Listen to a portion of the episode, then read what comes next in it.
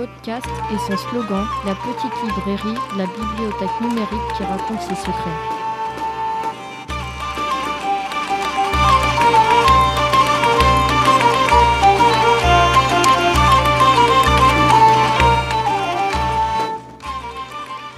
Bonjour à toutes et à tous et bienvenue sur Fréquence Providence, la web radio du collège lycée La Providence à Montauban de Bretagne.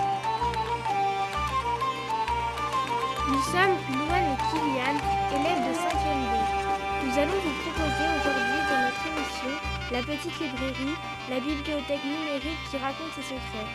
Une émission spéciale sur le monde de la chevalerie au Moyen Âge.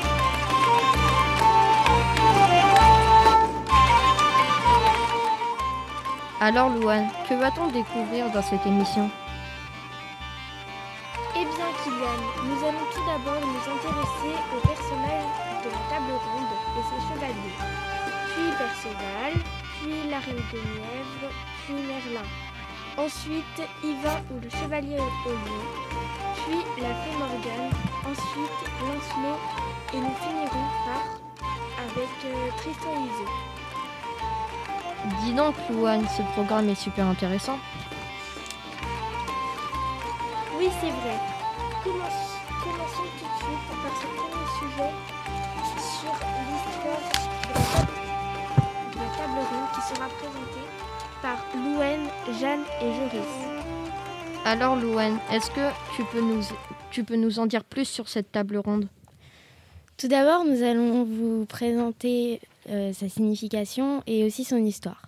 La table ronde a une forme circulaire pour éviter les querelles et pour que les chevaliers soient tous égaux. Elle compte un nombre de places variables, 12, 50 et même 150. La table ronde est à l'origine une représentation du cosmos. Elle a été fondée par Merlin en souvenir de la table de la Seine où le Christ s'est assis avec ses douze apôtres. Elle contient un siège périlleux qui est placé à la droite du roi. Seul le héros du Graal, c'est-à-dire le chevalier le plus, ch- le plus fort du monde, pourra s'y asseoir. Au fil de l'évolution de la légende, ce privilège sera réservé d'abord à Perceval, puis à Galad. La table ronde a été fondée par Merlin pour Heather Padragon, le père de Arthur, le roi, de Bretagne.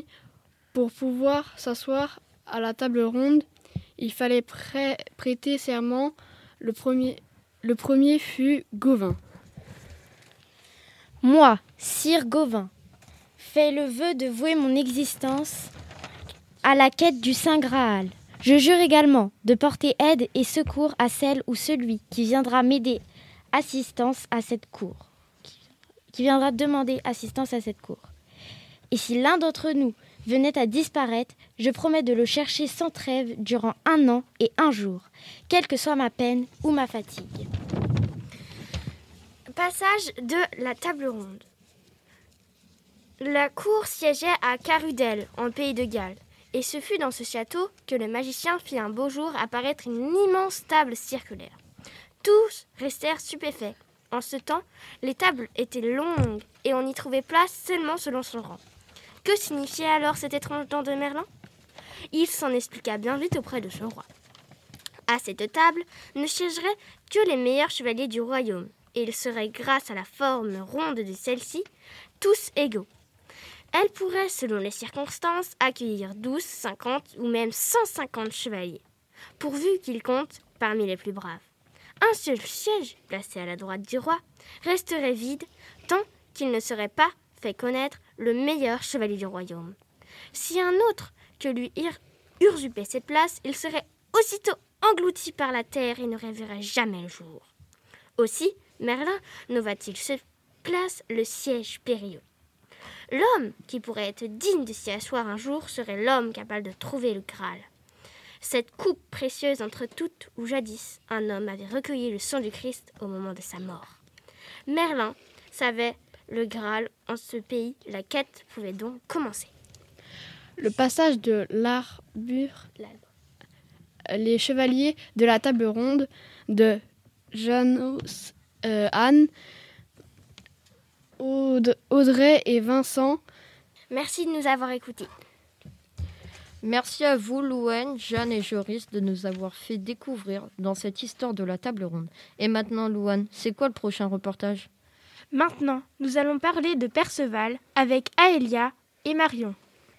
Que pouvez-vous nous dire sur Perceval?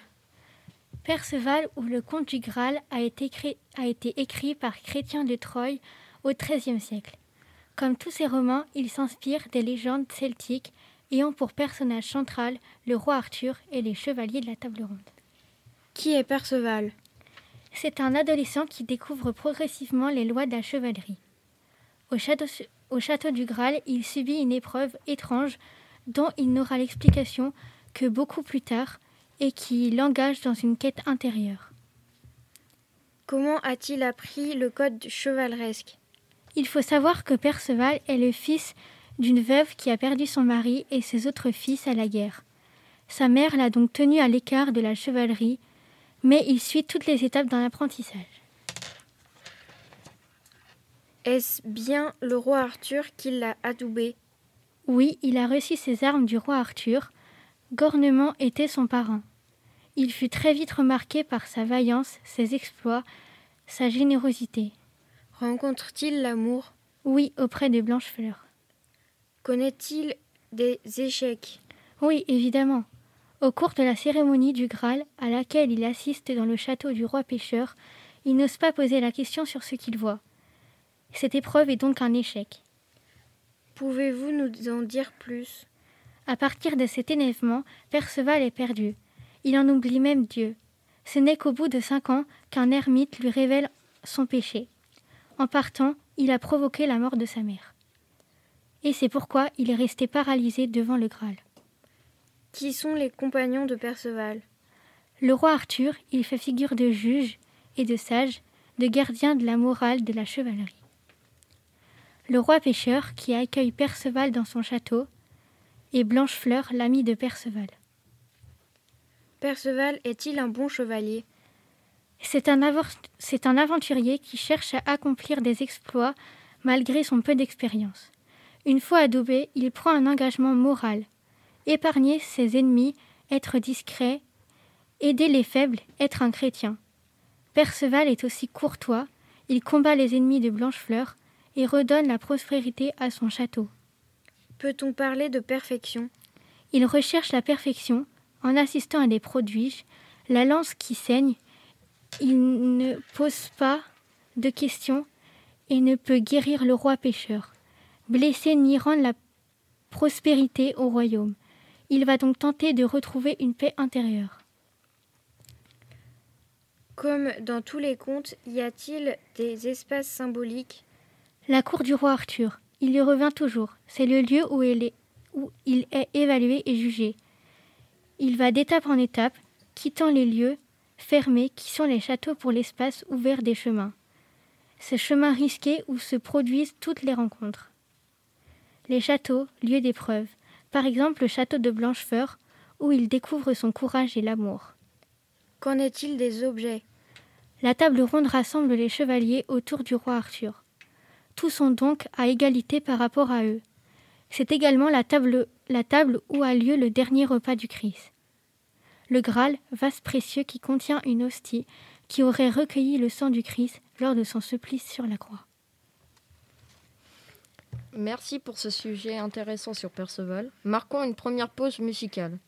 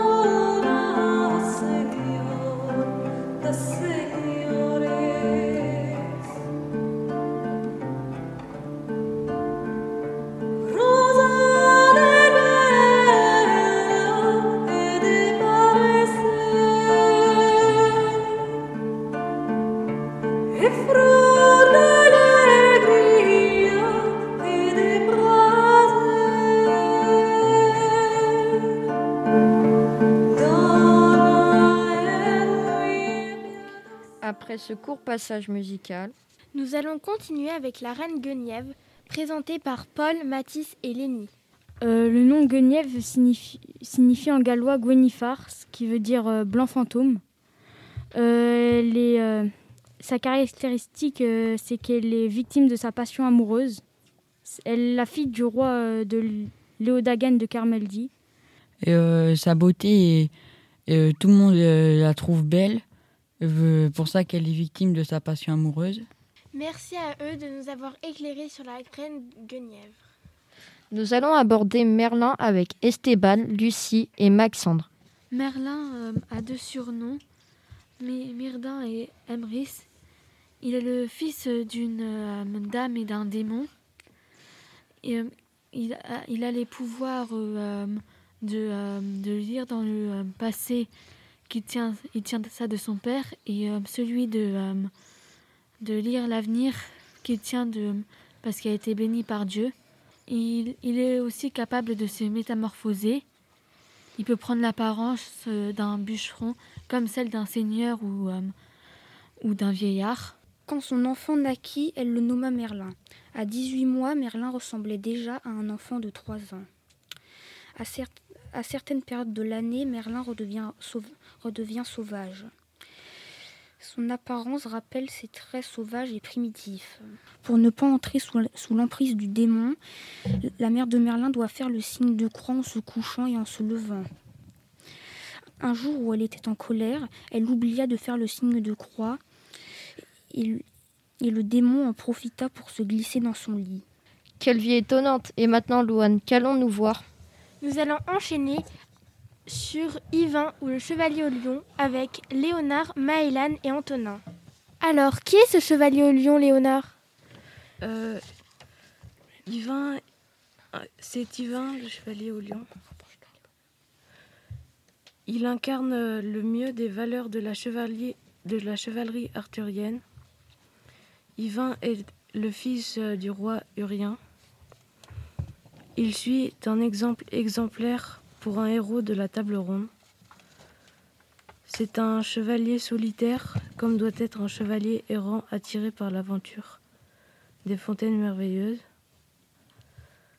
Après avoir affronté le prodige de la tempête et le gardien de la fontaine, il tue le chevalier Escaldo, le roux, pour avoir l'amour de sa femme, que pour lui il épouse la femme pour avoir le domaine. Il rencontre Gauvin, le suit pour faire des rencontres et, exercer ses plus belles prouesses. Yvain a oublié de rejoindre sa femme au terme fixé.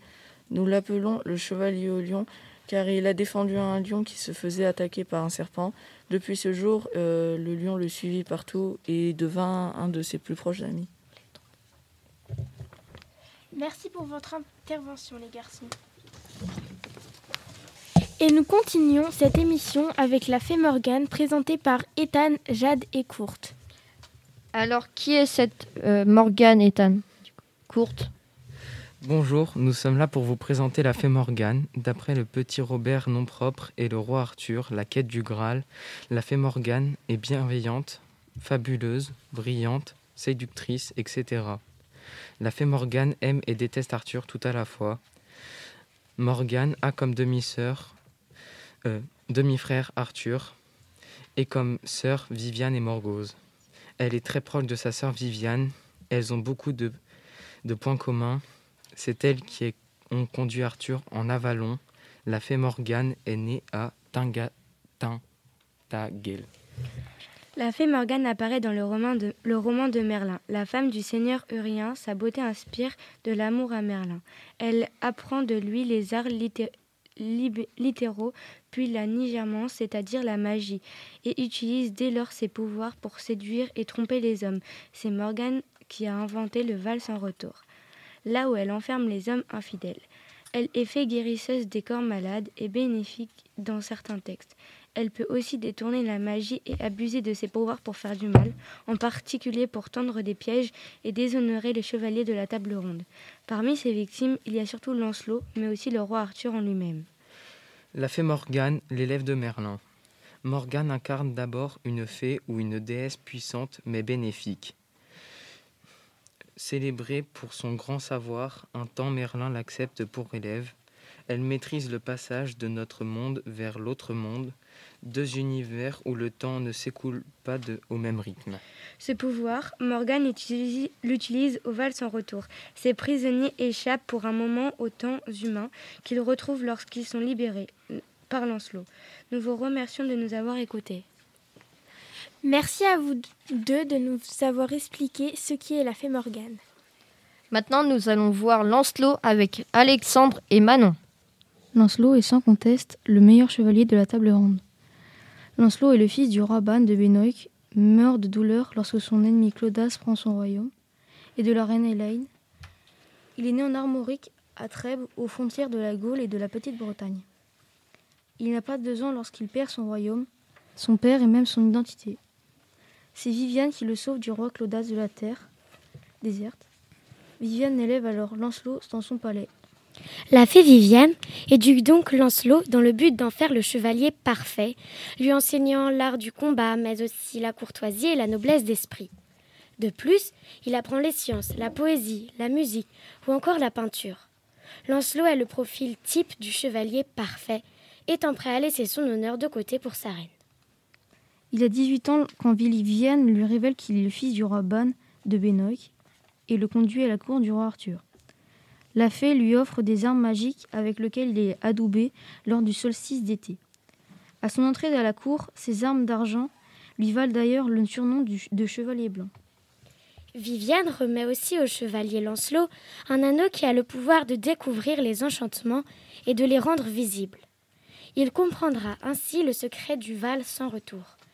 Sa loyauté envers son roi et sa reine est sans égale. Cependant, il causera en partie la chute du royaume à cause de sa relation secrète avec la reine. Le chevalier de la charrette. Méléagant enlève Guenièvre. Lancelot se lance à nouveau dans l'aventure pour sauver la reine. Lancelot et Guenièvre sont ensuite de retour à Camelot et Arthur commence à avoir des doutes sur sa relation entre son meilleur chevalier et sa femme a raison car Lancelot vécut un amour infidèle avec Guenièvre. Selon la légende, le premier baiser et la première étreinte des amants, le Lancelot et Guenièvre, se fit dans une forêt près du pont, du, près du pont du secret sur les bords de l'Af, à côté de Plélan. L'amour est plus fort que tous les serments de fidélité au roi. Lancelot ne peut vivre au grand jour de sa passion pour Guenièvre. Il aime la reine sans détour et sans limite, mais Guenièvre reste maîtresse de la situation comme d'elle-même. Cet amour fait prendre au chevalier du lac les choix les plus cruels. Monter dans la charrette d'infamie, se laisser vaincre en tournoi. Joyeuse garde. Lancelot combat au château de la douloureuse garde, prisonnier du sortilège de Brandy. Une fois la bataille remportée, il en fait le château de Joyeuse Garde. C'est à ce moment qu'il découvre son propre tombeau, parmi ceux des autres chevaliers de la table ronde. Galad, le fils de Lancelot. Lancelot est alors accueilli au château de Corbénic, dont le maître est le roi pêcheur. Il y découvre un vase porté par une magnifique femme et qui contient un, élixir magique. La nuit venue, il rejoint celle-ci que le breuvage magique lui fait prendre pour Guenièvre. C'est ainsi qu'il engendre Galade. Lancelot et Arthur. Quand sa, quand sa liaison avec la reine est connue de tous, Arthur réagit par les armes. Tout s'oppose. Les chevaliers de la table ronde ne sont plus. Lancelot rejoint sa terre d'origine, la Gaule, et y subit l'assaut des armées du roi Arthur, alors pris dans la bataille de Camelon.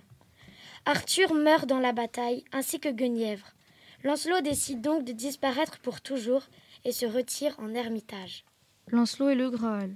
Le Graal et Lancelot entretiennent des rapports étranges. Un jeu amoureux de dons et de refus. Lorsque commence la quête, une voix venue des cieux l'accuse d'être indigne du Graal, à cause de l'amour adultère qu'il a avoué à la reine. Après quoi, il perd pour 24 jours l'usage des bras, des jambes et des yeux. La couple apparaît une queue voilée ou en rêve, mais le guérit de sa folie, et c'est lui que le, grand, que le Graal décide pour engendrer Galad. Merci Alexandre et Manon pour ce magnifique reportage sur Lancelot. Nous allons finir avec le reportage sur Tristan et Iseux, présenté par Léa et Amy. Alors Léa, peux-tu nous en dire plus un peu sur euh, Tristan et Iseux.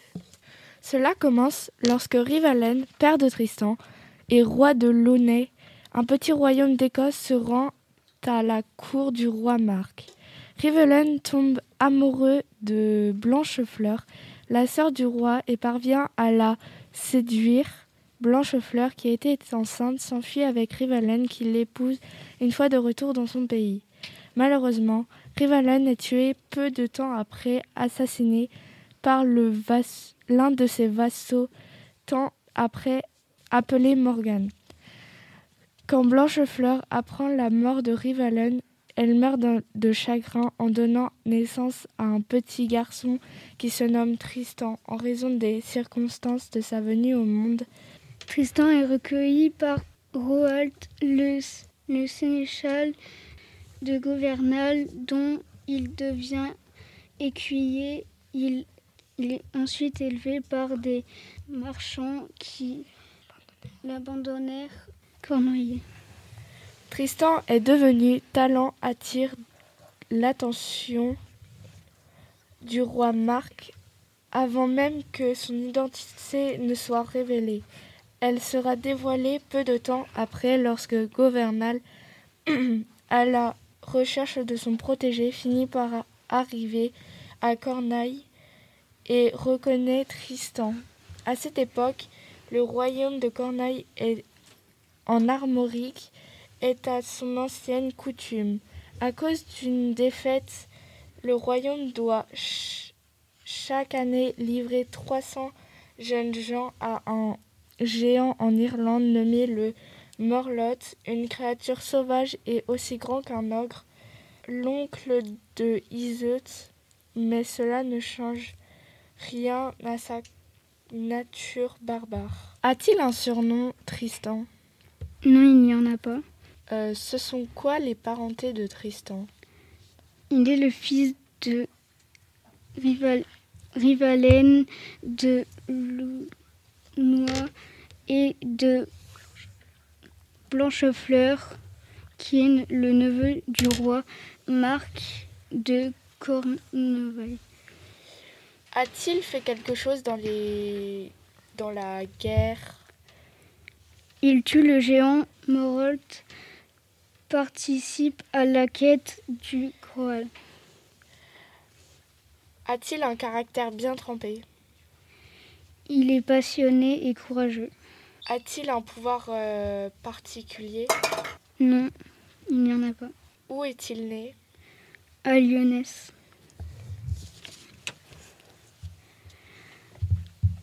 Est-ce que Iso a un surnom? Oui, elle en a un. La blonde ou la main blanche. Qui sont ses parentés? Euh, Ses parentés sont. Euh, bah, elle est euh, la fille du roi d'Irlande et la nièce du géant Morlot. Quels sont ses faits d'armes? Elle soigne Tristan du poison grâce à ses herbes. Quels sont ses caractères?